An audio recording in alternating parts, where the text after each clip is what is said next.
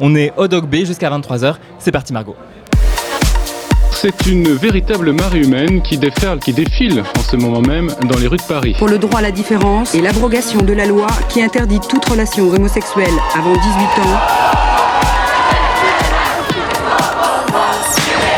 Ans plus tard, ils sont 500 000 à défiler à la Gay Pride. Moi, je vis avec mon ami depuis maintenant 17 ans. Et ben, j'ai pas le droit de me marier avec lui alors que je l'aime et qu'il m'aime.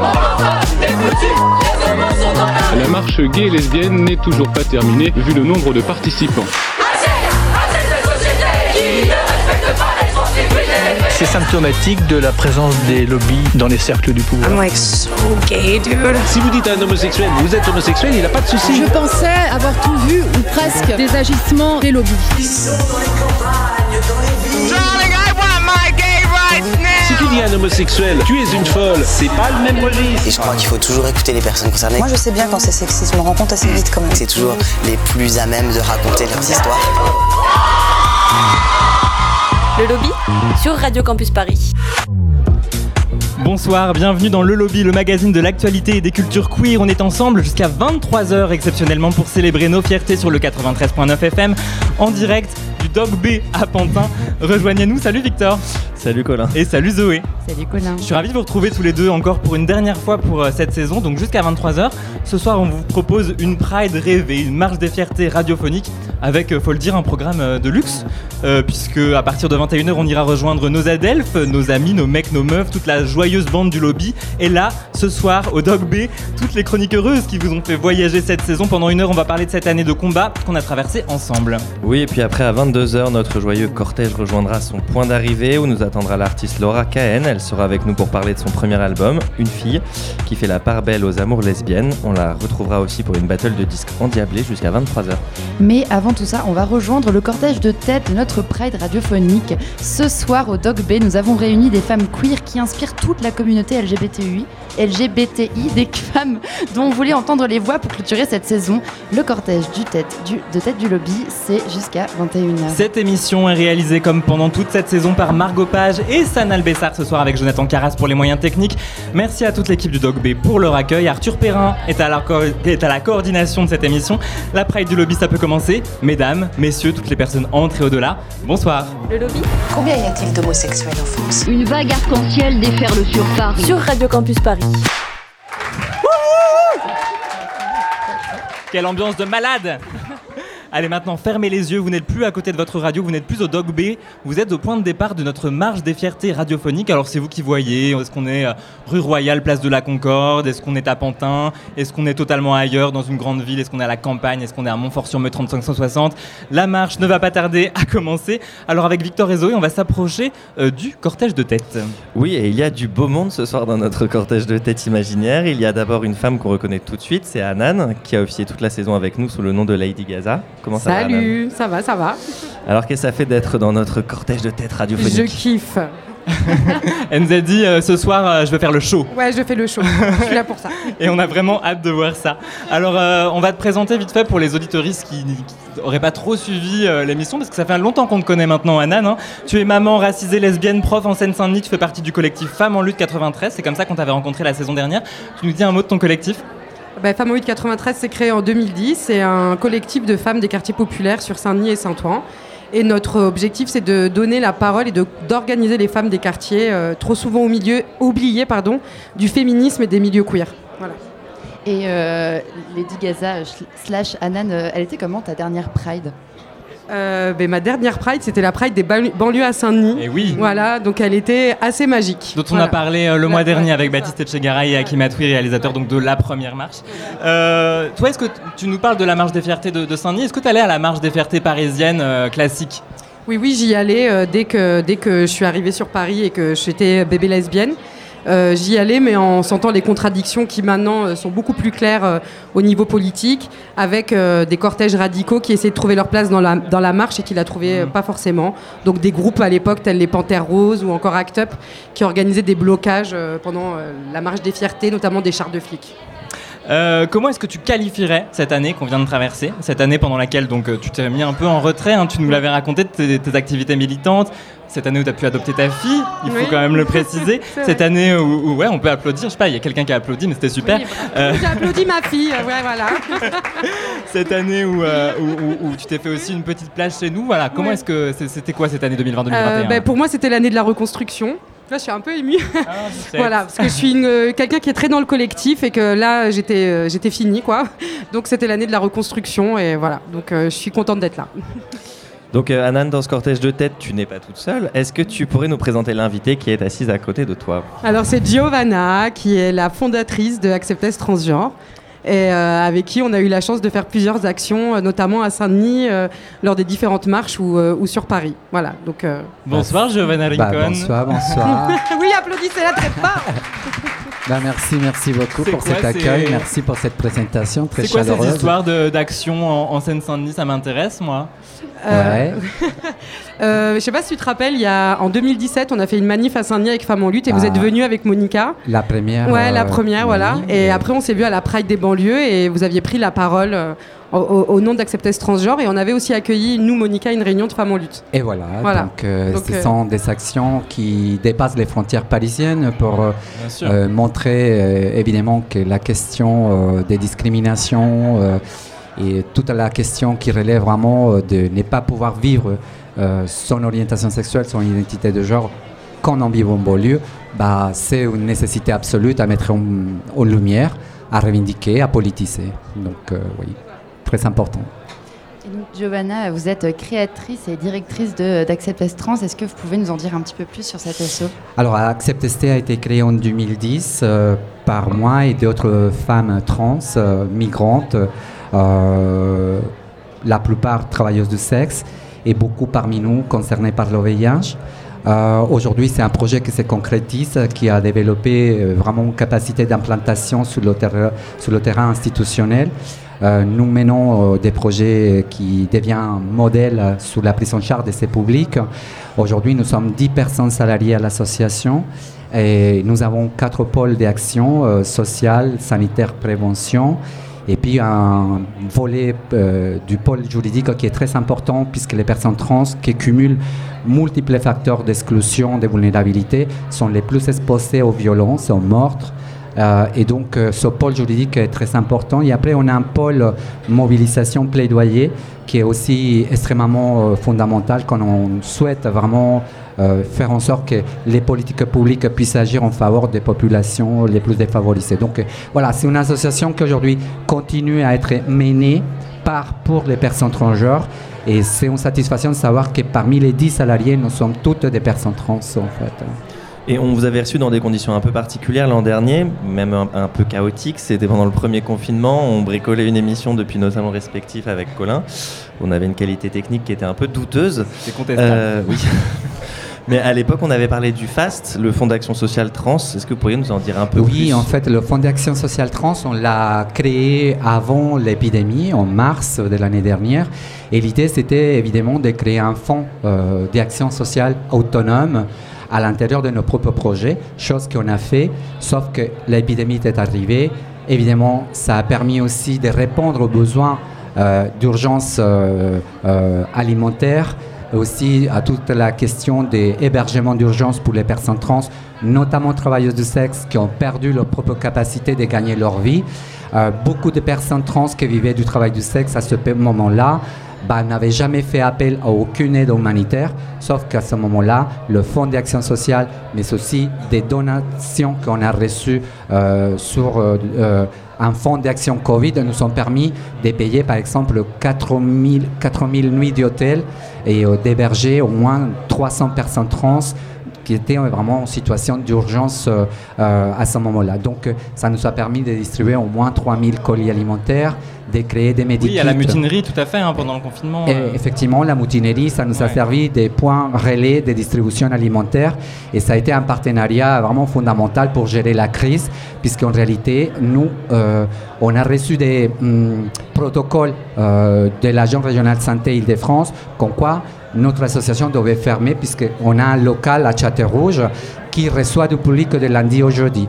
Et dans celui-là, on fait du dépistage de VIH les CST, sauf que le ministère et l'agent de la santé nous ont dit fermé, protocole sanitaire obligatoire. Nous avons fait tout l'inverse, nous avons créé tout un protocole adapté aux travailleurs du sexe qui pour la plupart ne se sont totalement pas arrêtés et il fallait un protocole adapté à ces réalités. Donc euh, voilà, la mutinerie est devenue le point relais parce que nous avons continué à ouvrir notre porte au local et à accueillir les personnes qui étaient vraiment dans de graves difficultés. Giovanna Rincon, est-ce que vous connaissez notre invitée suivante qui est assise à votre gauche? Alors on vient de faire connaissance euh, et donc effectivement, bah, elle est engagée à l'AGL. L'association des journalistes LGBT, absolument. LGBT, et donc, bah voilà. Hein. C'est un vrai mais, plaisir. Mais qui est-ce Mais qui est-ce Qui est cette personne Vous êtes, vous êtes. je suis Camille, euh, Camille Regache, engagée à l'AJL, donc Association des journalistes LGBT, et je suis vraiment ravie de faire la connaissance de Giovanna, d'être assise à côté de Giovanna ce soir, parce que vraiment, euh, c'est un honneur d'être dans ce cortège de tête, vraiment. Euh, je, je, tiens à le dire, vraiment, c'est assez impressionnant. Jamais été dans un cortège de tête de ma vie, donc là, vraiment, symboliquement, c'est quand même très, très, très, fort. Quoi. Faut un début à tout, et franchement, pour un premier, c'est vraiment parfait. Quoi. Alors, Camille, je précise que tu as été longtemps bénévole, comme nous, à Radio Campus Paris. Absolument, c'est pas du tout, du tout, du tout la première fois que je tiens un micro Radio Campus Paris. dans un studio mobile avec plein de galères. on connaît. On non, connaît. Non, non, euh, ouais, ouais. Euh, tu étais en fait la, présentatrice d'une émission qui s'appelait Le Placard, qui est un peu l'ancêtre ou le grand frère euh, du lobby, que je sais pas ce que tu préfères. C'était quoi le placard? C'était quoi le placard? Eh ben, C'était une émission qu'on a lancée en 2000. 16, 2016, voilà, on hein, fait le compte. 2016 qu'on a fait pendant trois saisons, dont tu, faisais d'ailleurs partie aussi de l'équipe dans le placard, absolument, hein, Colin, on peut le dire quand même qu'on se connaît de là. Et c'était une émission du coup qui euh, parlait de questions LGBT sur Radio Campus Paris, un peu comme vous le faites dans le lobby. Voilà, on a fait trois saisons et, euh, ensuite, bah voilà, les micros ont été récupérés. Euh, par d'autres bénévoles, ce qui est toujours l'histoire des émissions de Radio Campus Paris. donc voilà. Et on te connaît également du podcast Camille, produit par Binge Audio. C'est quoi ce podcast, Camille, pour ceux qui ne connaîtraient pas encore Je pense qu'ils ne sont pas très nombreux, mais raconte-nous quand même. Non, mais si, quand même. Donc, euh, Camille, c'est un podcast qui parle de normes hétéros. Donc voilà, je, moi, je, concrètement, j'essaie de faire comprendre aux hétéros, euh, pour reprendre l'expression d'Alice Coffin qui disait euh, Journaliste, vous avez un cul. Et eh ben je dis pareil, hétéro, vous avez. dans les lesbiens, absolument. Je dis voilà, hétéro, vous avez un cul. Vous avez une position sociale, en fait, qui est liée à votre sexualité. Et donc, vous avez un rôle à jouer dans les questions de genre et de sexualité qui sont pas, en fait, juste réservé aux personnes LGBT. Euh, c'est pas genre notre obsession à nous, c'est super, ou on est différent, youhou. Non, en fait, on vit dans la même société, on rencontre les mêmes personnes, on travaille dans les mêmes entreprises, et donc en fait, vous avez aussi une position sociale. Rendez-vous compte de qui vous êtes et de ce que c'est que la norme hétéro, en fait, qui nous touche nous et qui nous oppresse en tant que personnes LGBT, mais qui vous oppresse vous aussi concrètement, parce qu'elle vous demande d'être sur des positions sociales qui sont à peu près euh, toutes pétées, en fait. On va dire ça comme ça poliment.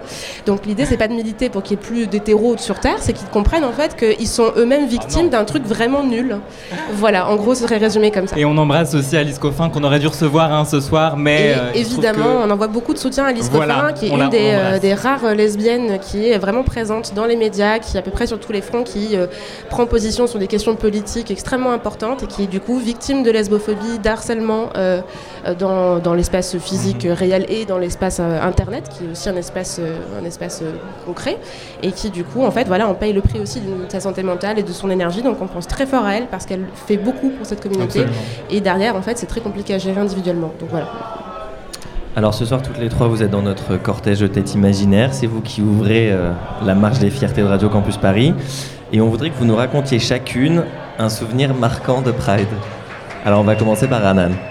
Bah moi, c'est ma première Pride, voilà, bébé lesbienne. Et en fait, euh, euh, je, rejoins le cortège radical et en fait ils sont en train d'organiser un blocage euh, euh, du char du flag, donc du syndicat de police. Et c'était mais trop génial parce qu'en fait en bloquant ce, char, ils ont obligé la, Pride à dévier. Et du coup, le char du flag, et juste derrière, c'était le char à l'époque du, parti de Sarko, se sont retrouvés donc pris en étau par les radicaux, et ils n'ont pas pu finir leur Pride, et c'était mythique. C'est mon plus beau souvenir. Giovanna Rincon. Alors moi, je me permets deux. Euh, en 2000, euh, il y a eu la Europride à Rome, en Italie. Et à ce moment-là, euh, j'étais, j'habitais là-bas. Et ma mère était présente aussi. et j'ai croisé Silvia Rivera, mm. qui qui est la mère. Hein, ah oui, c'est marquant, oui. C'est vraiment quelqu'un, une icône aujourd'hui, de plus en plus vraiment reconnue comme étant la première initiatrice avec Marsha P. Johnson sur la révolte LGBT aux États-Unis. Je l'ai croisée, je l'ai saluée, j'ai des photos avec elle, avec ma mère. Et c'est clair que pour moi, c'est un événement hyper important qui a marqué ma vie, que quand je regarde les photos, bah, évidemment. Et puis, bah, 2019, à Paris, parce que c'était les 50 ans de Stonewall et, qu'on était vraiment euh, dans un char euh, vraiment intersectionnel avec les travailleuses de sexe, les immigrés, euh, toute la question vraiment qui relève vraiment bah, la question des convergences des luttes et l'intersectionnalité et ce qu'on fait pour lutter contre. Camille Regache, passer après Sylvia Rivera, c'est. Comment voulez-vous que j'enchaîne après la rencontre avec Sylvia Rivera? Ça va être très compliqué. Non, moi j'ai un truc beaucoup moins. Enfin, Enfin, c'est pas très marquant peut-être pour dit comme ça, mais pour moi ça l'est beaucoup. C'est qu'en fait euh, j'ai une obsession depuis plusieurs années. Je ne saurais pas le dater, mais je vais toujours en Pride euh, ou en marche politique, etc. avec une pancarte marquée PMA.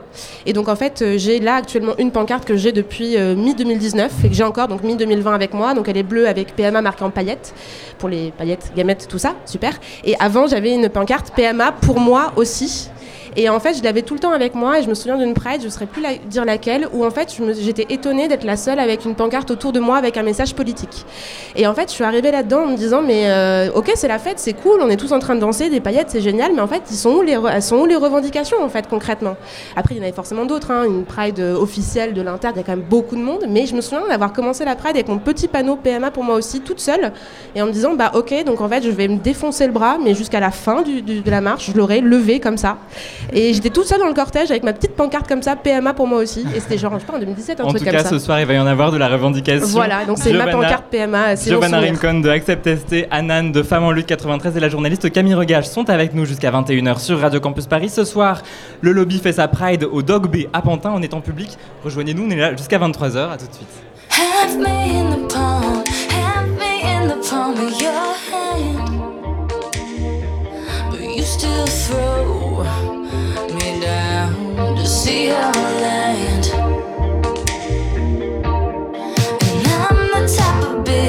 running into my next heartbreak.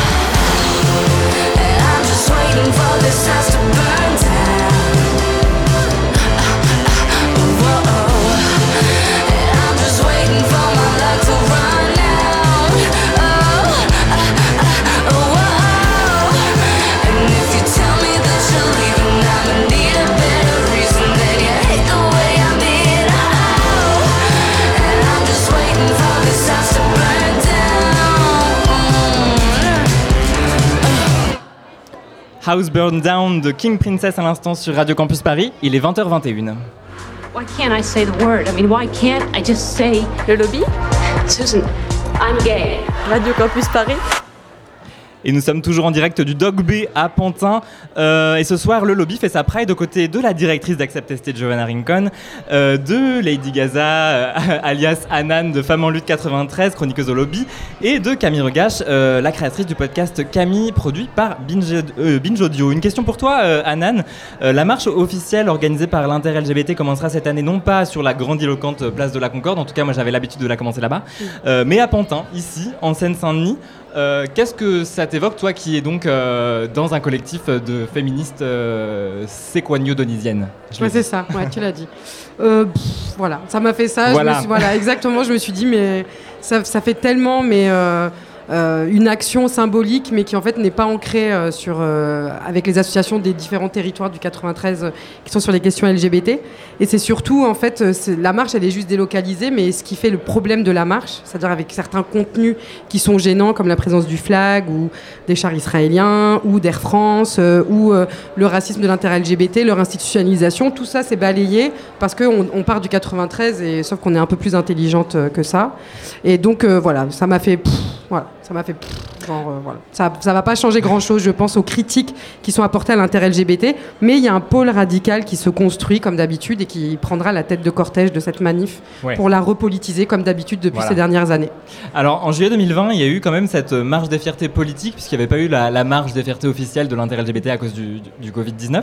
Euh, une question pour toutes les trois. À votre avis, qu'est-ce qui fait qu'une marche est politique? Peut-être, Anan, tu peux poursuivre sur ta lancée.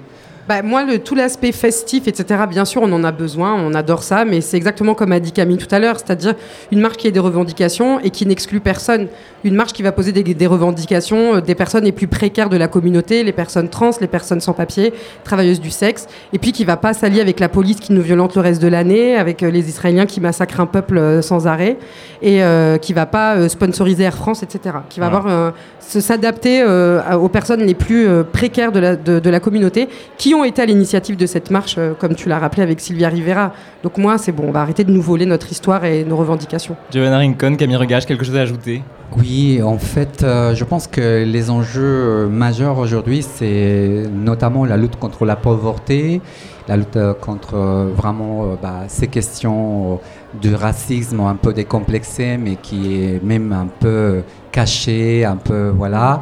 Euh, je crois qu'effectivement, bah, euh, on doit aller au- au-delà. hein, quand on est LGBTI, on doit aller au-delà de la question purement on est LGBTI. On doit dépasser cette question qui relève juste l'orientation sexuelle et l'identité du genre et s'est positionner vraiment euh, au-delà de ça pour pouvoir vraiment avoir le sentiment de savoir que le front euh, social est quelque chose de très important et que dans un front social, bah, la convergence, l'intersectionnalité, ce sont des sujets qu'on peut aborder, qu'on peut euh, partager et sur lesquels il faut vraiment agir.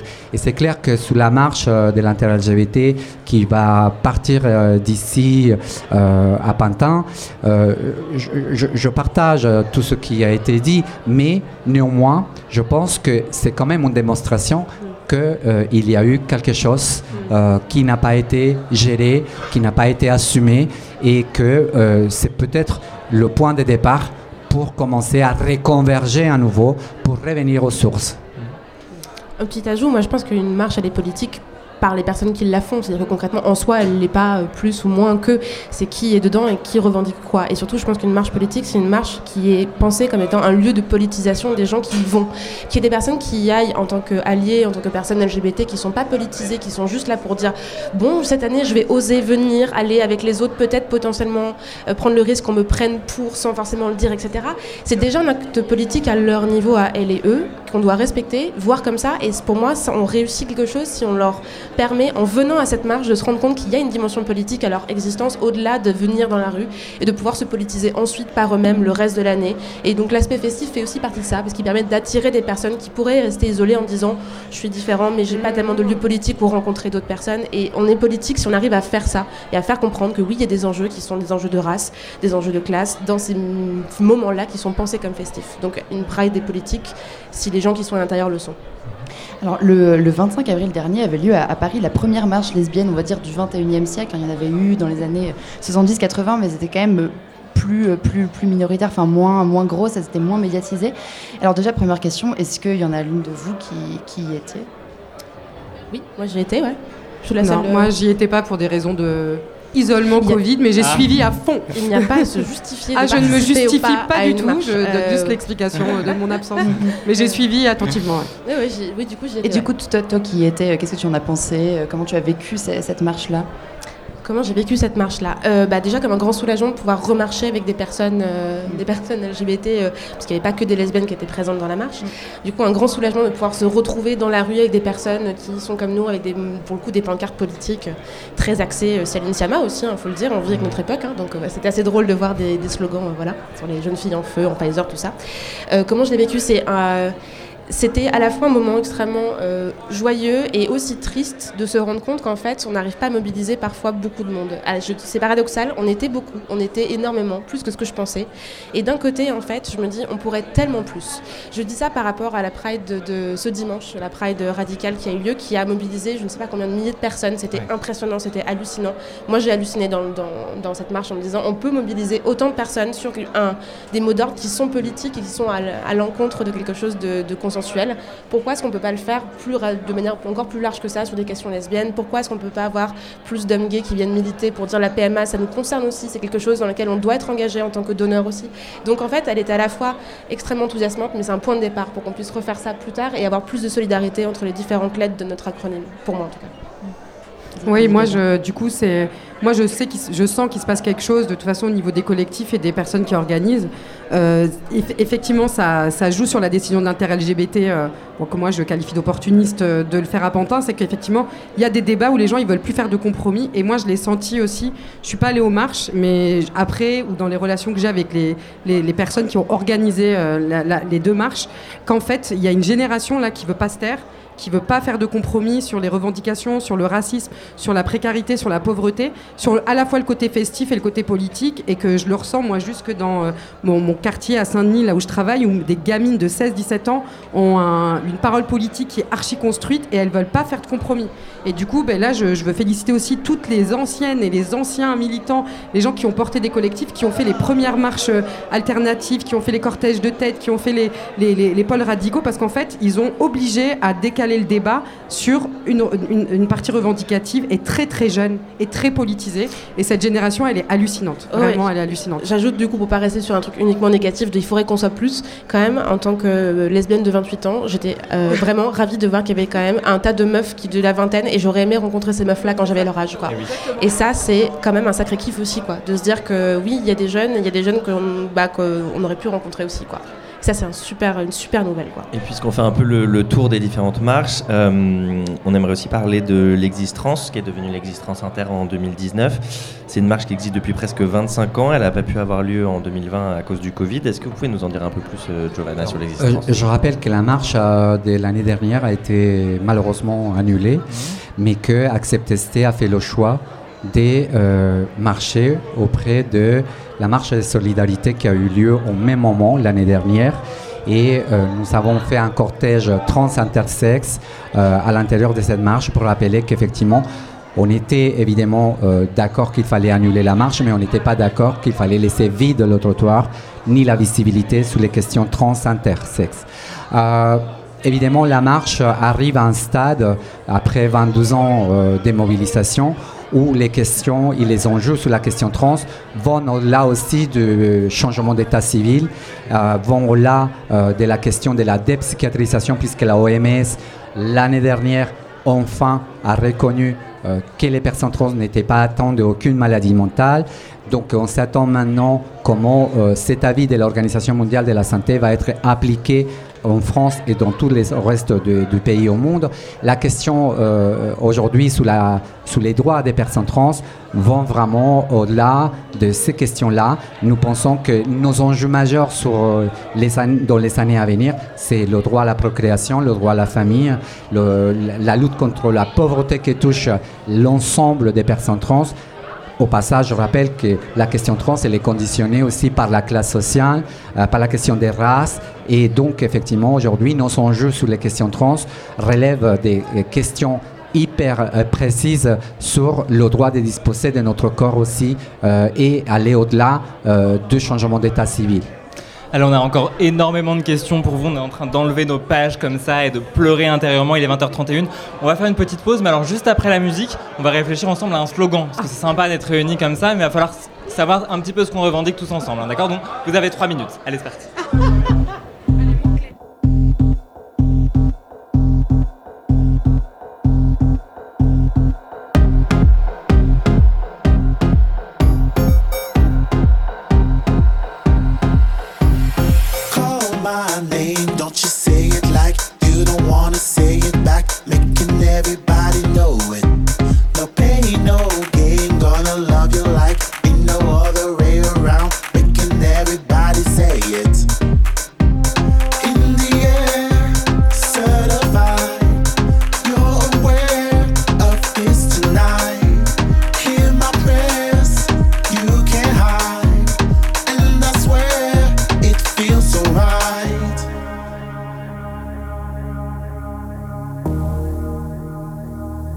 It feels so right.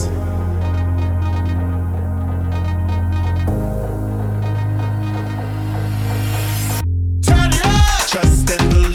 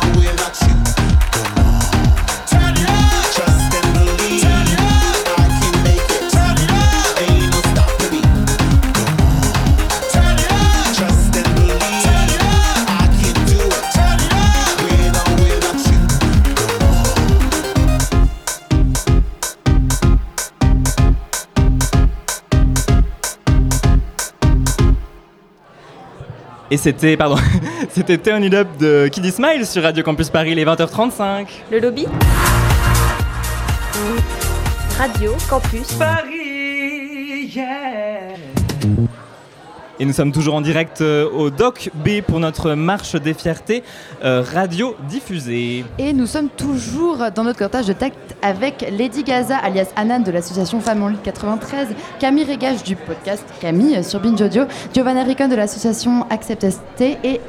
euh, et qui dit euh, Pride dit banderole, dit pancarte, dit slogan. Vous avez soumis euh, un exercice euh, avant cette pause musicale. Est-ce que vous avez réussi à trouver un slogan?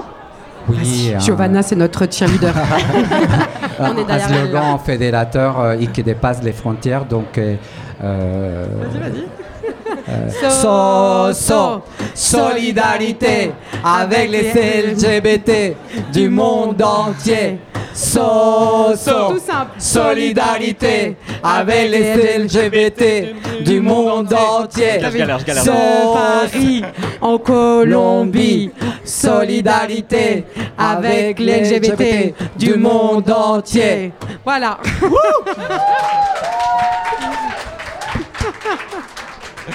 Pourquoi un, un slogan international du coup On ne sait pas, on sait pas. Ah si si Ah bah, quand bien même. sûr qu'on sait, c'était Parce une que blague. euh, il faut pas rester juste centré parce qu'on est Bien en sûr. France et que et par ailleurs parce que la France elle a un enjeu majeur aussi sur euh, tout ce qui relève vraiment euh, bah, le droit international, la protection des personnes, euh, bah, le droit d'asile, d'asile. Donc euh, ah si si si c'est très important qu'on dépasse putain les frontières et qu'on et qu'on abat euh, les frontières et qu'on arrête les drapeaux aussi.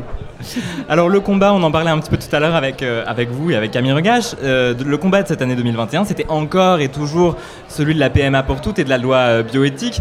Camille, en plus, je me tourne vers toi parce que j'ai l'impression que c'est un espèce de running gag. Je me souviens que justement, quand tu présentais le placard, on se voyait à chaque émission, on était genre bon, bah c'est encore pas pour cette fois, mais Oui, peut-être. c'est vrai que c'est un, peu un- c'est un peu un bon Et bon, on est en gag, euh, 2021, on l'a, ouais. c'est- on va, ça va pas tarder. On n'a jamais été aussi près. C'est vrai qu'on a commencé le placard, on faisait déjà des blagues là-dessus. On est aujourd'hui voilà, dans le lobby en 2021, on a fait encore des blagues là-dessus.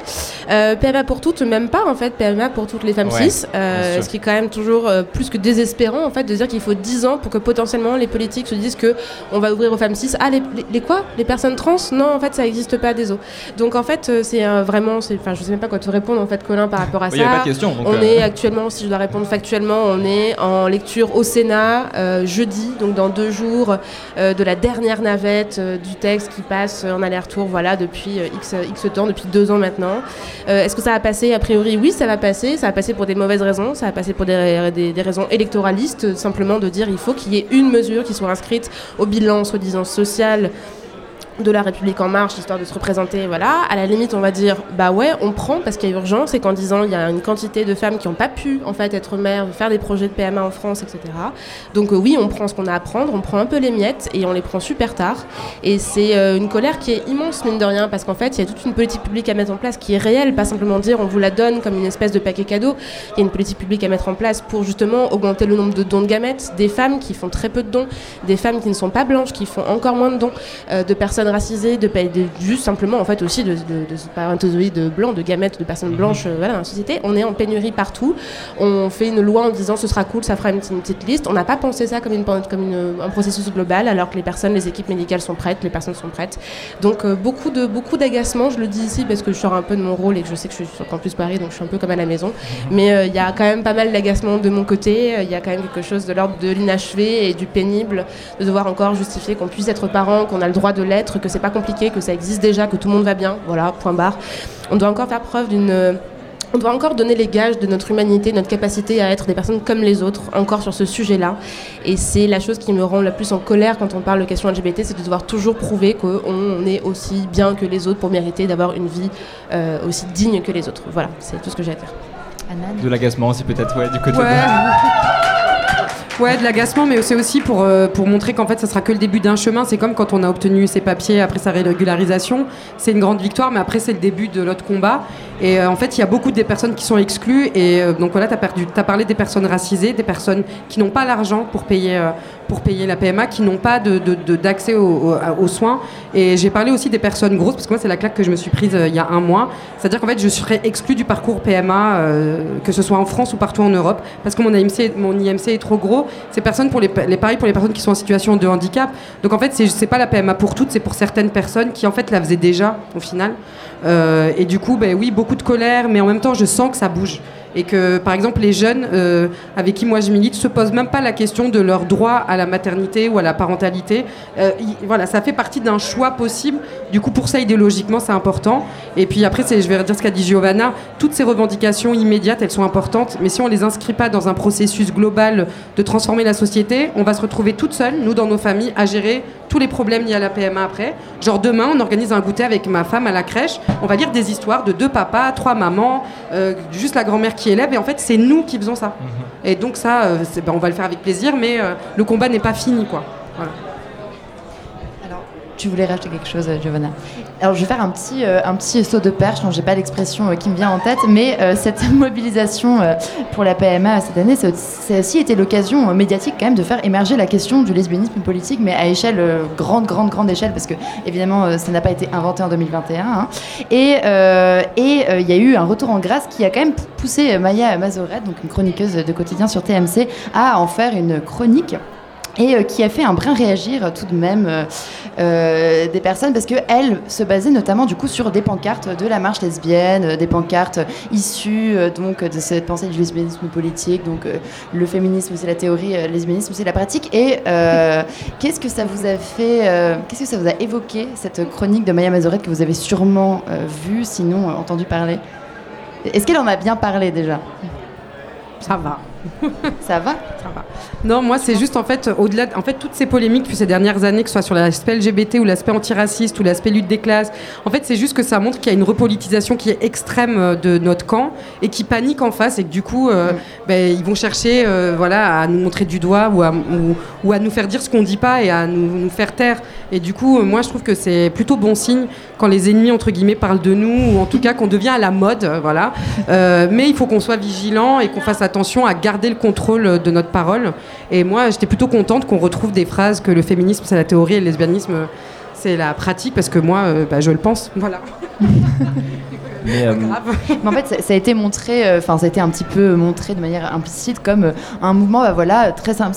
Elle, elle a vraiment simplifié. Elle a dit, bah voilà, en fait, euh, les lesbiennes, euh, ce sont des femmes qui pensent qu'on ne peut pas être féministe en étant euh, hétéro. Mais regardez, regardez ce que ce que les femmes hétéros font euh, par amour, ce qu'on peut faire, non, ce que ce qu'on ce qu'on peut faire faire à un homme hétéro par amour. Donc en fait, C'est incroyable ce que les hommes sont capables de faire par amour. c'est exactement ça, voilà. Parce que je la connais par cœur la chronique.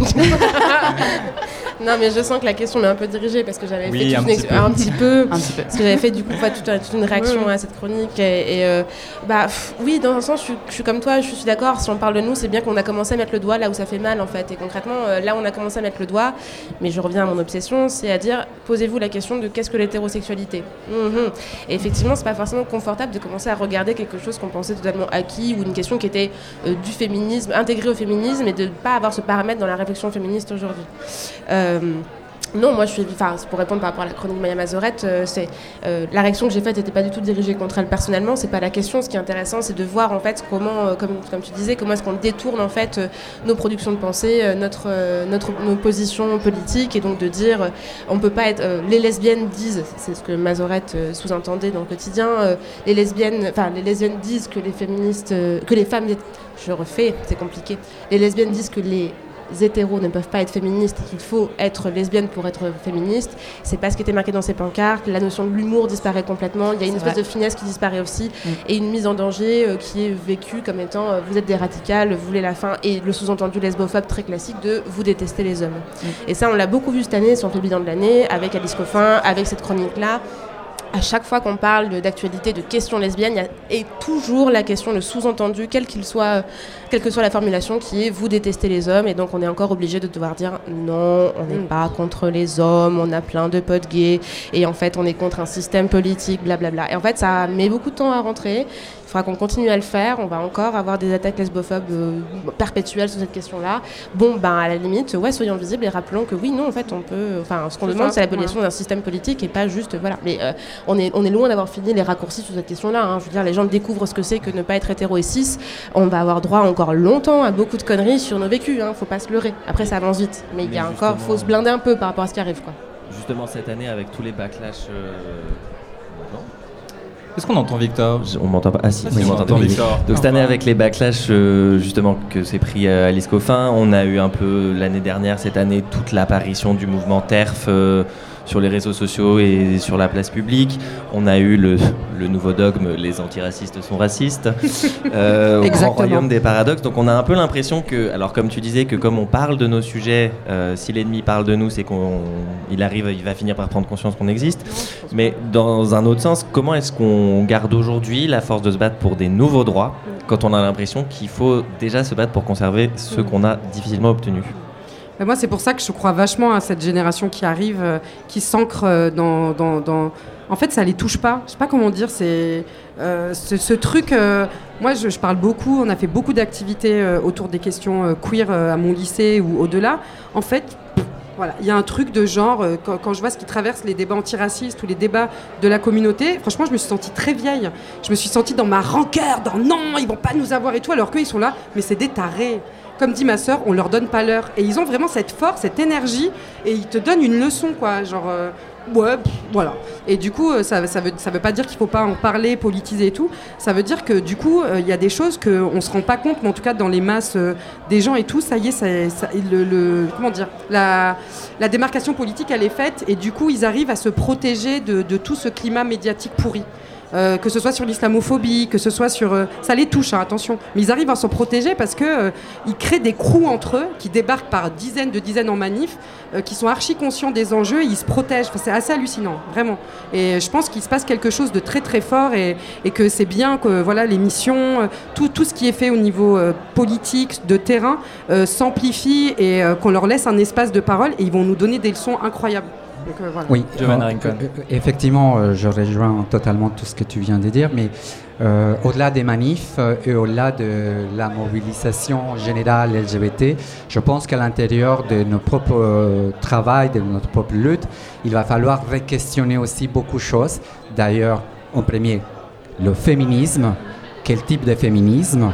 Est-ce que c'est un féminisme vraiment progressiste, inclusif, ou c'est juste, c'est allié à des féminismes qui sont plutôt moralisateurs Il ne faut pas oublier qu'aujourd'hui, il y a un féminisme institutionnel très fort qui est très putophobe, qui est très islamophobe, qui est vraiment xénophobe, qui se cache derrière, mais qui fait croire au euh, mouvement LGBT que c'est un vrai allié du mouvement LGBT, chose qui est fausse. Et je pense qu'il va falloir rappeler au mouvement LGBT aussi ces difficultés, ces dangers-là. Et puis je pense qu'il y a aussi à l'intérieur du mouvement LGBT euh, un rappel à leur faire à cette espèce de risque de tomber sur une espèce de euh, LGBTI nationalisme qui fait qu'aujourd'hui, à l'intérieur de nos propres luttes, il y a des scissions possibles qui vont se créer et ça c'est très dangereux.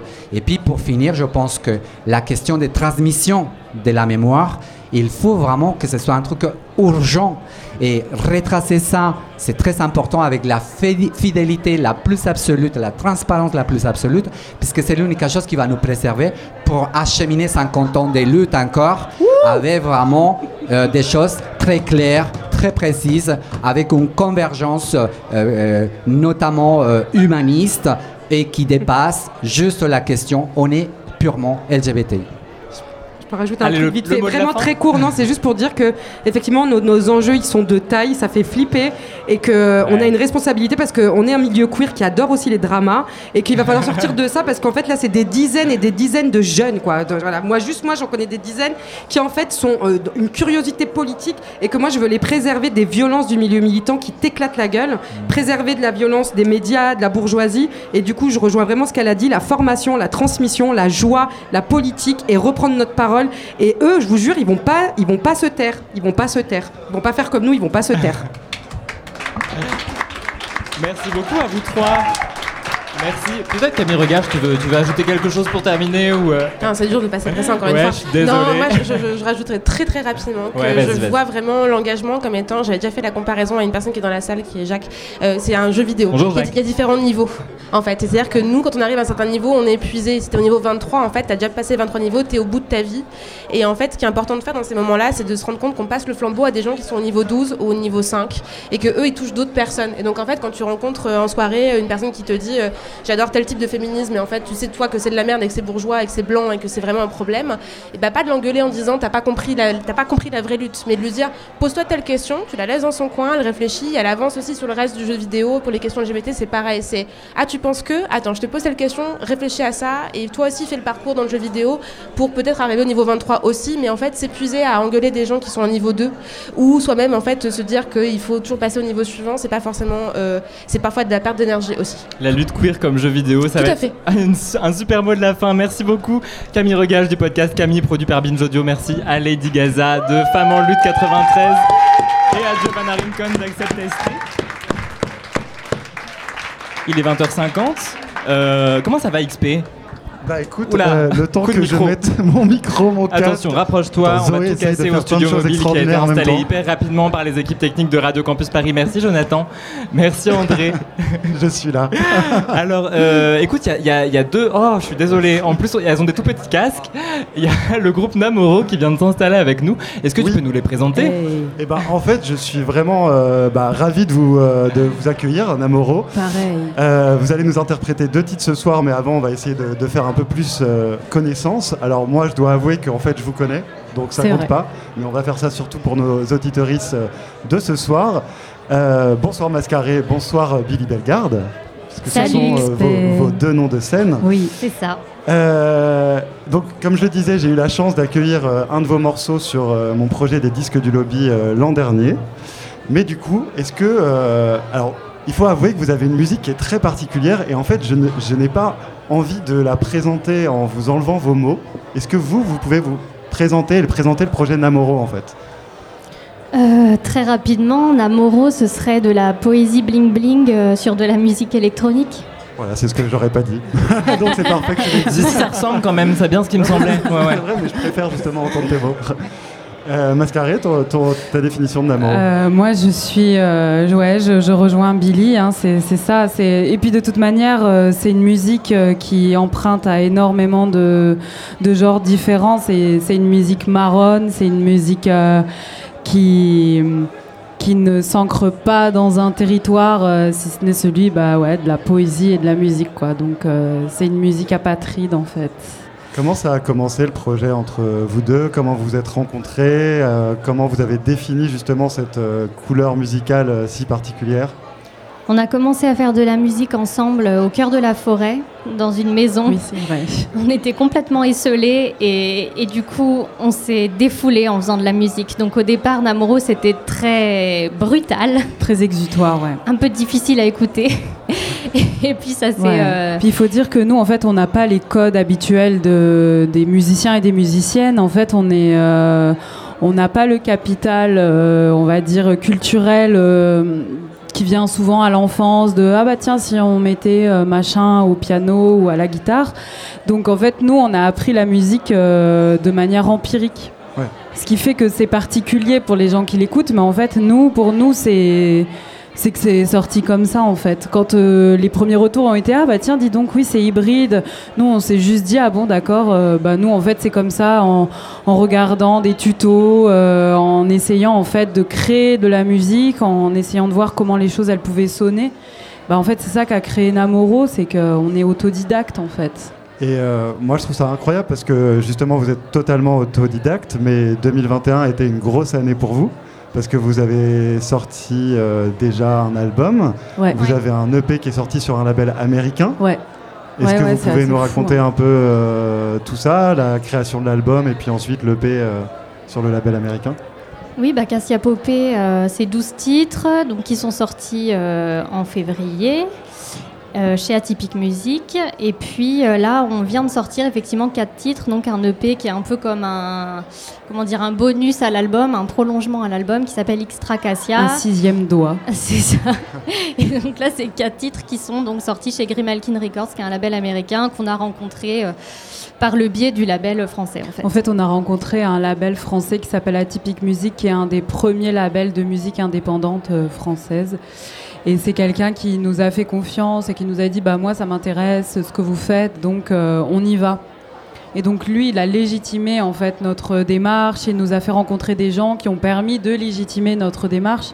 C'est vraiment euh, pour moi le rôle d'un label, c'est-à-dire des gens qui ont les contacts, les connaissances et qui te permettent à toi de pouvoir faire de la musique. qui Donc nous ont laissé cette liberté-là Ouais. de justement faire de cette musique-là qui nous ressemble euh, et qui peut-être est difficilement identifiable aussi, quoi. Alors juste avant euh, de vous écouter, du coup en live euh, ce soir euh, en direct du Doc B et sur Radio Campus Paris, juste un tout petit dernier mot puisque vous êtes aussi active en dehors, vous avez aussi des, projets solo, on peut aussi vous retrouver sur scène. Est-ce que vous pouvez nous dire chacune ce, que, vous faites à côté encore une fois pour nos auditorices, euh, puisque moi je suis au courant. tu sais tout. Euh, oui, bah moi je travaille aussi chez Madame Arthur où j'ai un personnage qui s'appelle Billy Larme à l'œil, donc on peut me retrouver euh, là-bas, à C'est le Pigalle. petit PD de Pigalle. Voilà, Billy. euh, voilà. Ouais, c'est ça. Puis après, en cabaret ensemble, on en fait aussi avec l'œil, qui va bientôt réouvrir euh, en septembre, voilà, qui est un super lieu. Et on, on salue Grand Soir aussi, euh, qui le fait vivre. Et puis après, il y a du théâtre, euh, mais ça, ça va être un peu plus lointain, parce qu'avec l'année et demie qu'on a passée, les échéances se bougent, mais on écrit une pièce sur euh, les fantômes coloniaux. Et ça sortira de terre euh, en 22-23 euh, et dans des, dans des institutions, on va dire, théâtrales. Mais pour l'instant, c'est surtout de la musique.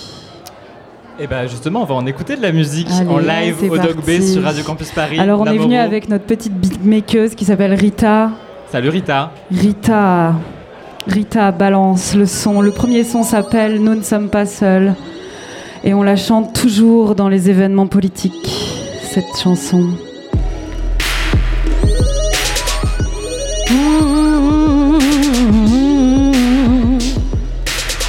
Hi.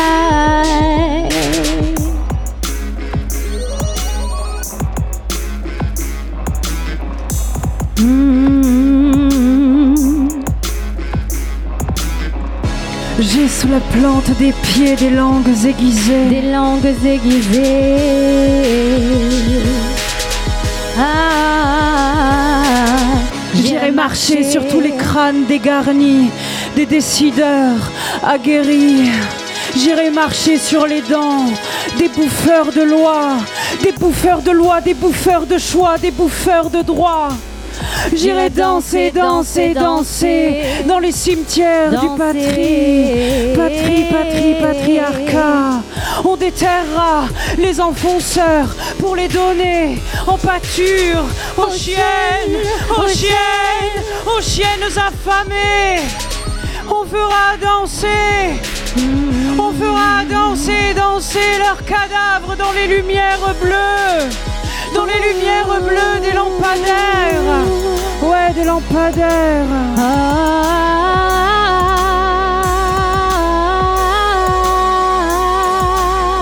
Et on aura l'air de rien, bien sûr qu'on aura l'air de rien. Mais t'inquiète pas, mais t'inquiète pas, mais t'inquiète pas.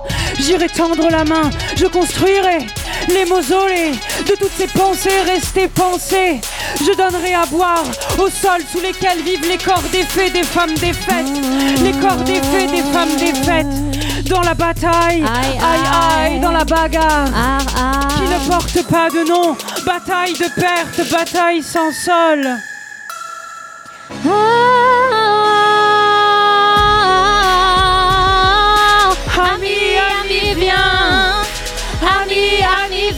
poser les fleurs. Chardon glacé là, tout près de nos cœurs.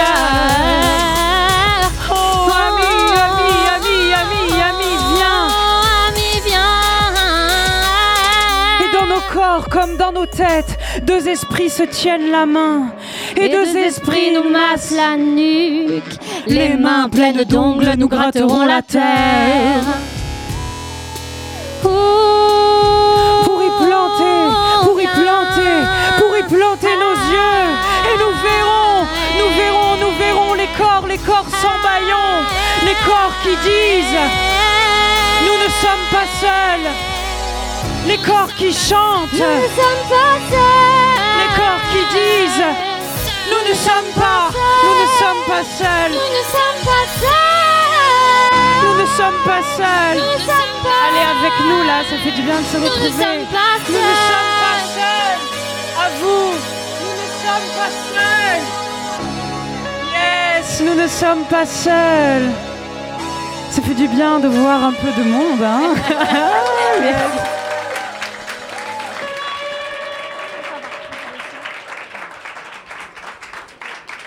C'est une chanson là qu'on on était euh, samedi, on parle de Pride, on était à la première Pride de, de Lozère, De Lozère. à Marvejols, bim, on a pris le, le train, on a pris le bus, on s'est retrouvé à Marvejols, on a, on a chanté ça et, Et c'était cool. et c'était tellement cool. Rita, on continue Balance, c'est notre titre américain, yes, le banger de I don't l'été. make love anymore. I don't make love. Oh I don't dear make love. body, forgive me. I don't make love anymore. No, no. Oh dear body, forgive me. Forgive me. Desire, please come back. Oh. A sleepless nerves, huh? Please, please, I need a whiplash. Oh yes. Yeah. I need whiplash. Sex is good. Sex is good. Sex is good. Sex is good. Sex is good. But have you ever fucked the system? Sex is good. Sex is good. Sex is good. But have you ever fucked the system? Sex is good. Sex is good. Let me masturbate on the capital shoulders. Let me piss on the bank's kidneys. Yeah. Oh Lord, oh kings. Let me ah. merchandising, managering. Oh, ah. fuck you, let me oh, break let you. me- let me me break break you. Ah. Sex is Sex is good, sex is good, but Sex is good, sex is good, sex is good. Oh, oh, oh yeah, do you feel, do you feel my fingers? Oh yeah, do you feel my tongue? Oh yeah, do you feel? Oh, honey, money, you wet, honey, money, you wet, honey, money, you come, you come. Oh, oh baby, come in my mouth. Sex is good, but have you ever fucked the system? Sex is good, is good, sex is good, but have you ever fucked the system?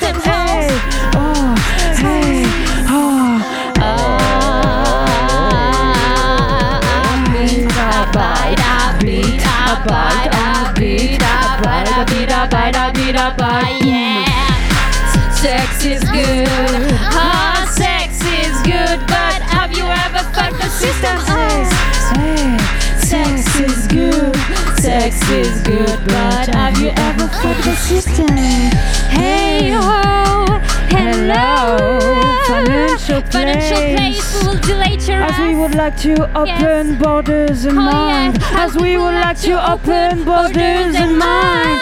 Sex is good, sex is good. Sex is good, sex is good.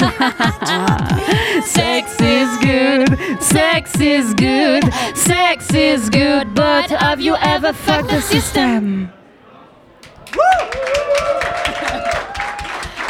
Merci. C'était Namoro en Yes. direct au Dog B dans le lobby de Radio Campus Merci, Paris. Radio Campus Merci Paris. beaucoup. Comment s'appelaient ces deux morceaux, histoire quand même qu'on les ait bien dans la Ah tête oui, bien Le sûr. premier était Nous ne sommes pas seuls. Tout simplement. Et le deuxième, Sex is good, but. J'aurais dû m'en douter. Merci beaucoup d'être passé dans le lobby dans Merci cette ride radiophonique. On était très heureux de vous avoir. Merci beaucoup à toi aussi, XP. Tu restes avec nous. D'ailleurs, toute l'équipe du lobby va nous rejoindre maintenant en, en plateau. Namoro, vous, vous restez dans le coin. Oui, Bien on est juste à côté, Juste là, la, la hein. première table, on boit des bières. Super.